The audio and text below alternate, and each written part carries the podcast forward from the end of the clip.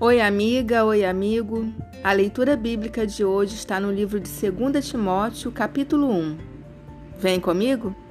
Tradução João Ferreira de Almeida. Paulo, apóstolo de Cristo Jesus, pela vontade de Deus, de conformidade com a promessa da vida que está em Cristo Jesus, ao amado filho Timóteo, graça, misericórdia e paz da parte de Deus, Pai, e de Cristo Jesus, nosso Senhor.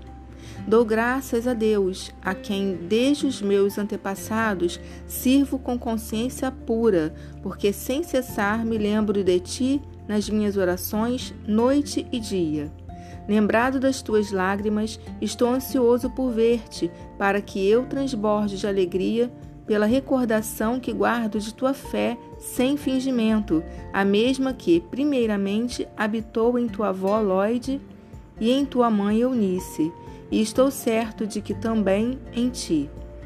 Por esta razão, pois, te admoesto que reavives o dom de Deus que há em ti pela imposição das minhas mãos, porque Deus não nos tem dado espírito de covardia, mas de poder, de amor e de moderação. Não te envergonhes, portanto, do testemunho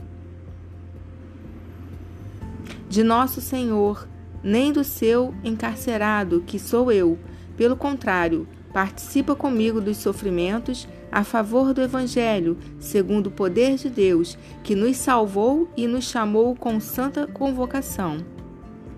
Não segundo as nossas obras, mas conforme a sua própria determinação e graça que nos foi dada em Cristo Jesus antes dos tempos eternos e manifestada agora pelo aparecimento de nosso Salvador Cristo Jesus, o qual não só destruiu a morte, como trouxe à luz a vida e a imortalidade mediante o Evangelho, para o qual eu fui designado pregador, apóstolo e mestre, e por isso estou sofrendo estas coisas.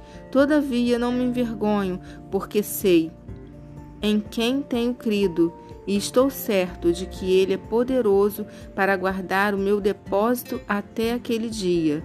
Mantenha o padrão das sãs palavras que de mim ouviste com fé e com o amor que está em Cristo Jesus. Guarda o bom depósito mediante o Espírito Santo que habita em nós. Estais cientes de que todos os da Ásia me abandonaram, dentre eles cito Fígelo e Hermogênes. Conceda o Senhor misericórdia à casa de Onesíforo, porque muitas vezes me deu ânimo e nunca se envergonhou das minhas algemas. Antes, tendo ele chegado a Roma, me procurou solicitamente até me encontrar. O Senhor lhe conceda naquele dia achar misericórdia da parte do Senhor. E tu sabes melhor do que eu quantos serviços me prestou ele em Éfeso.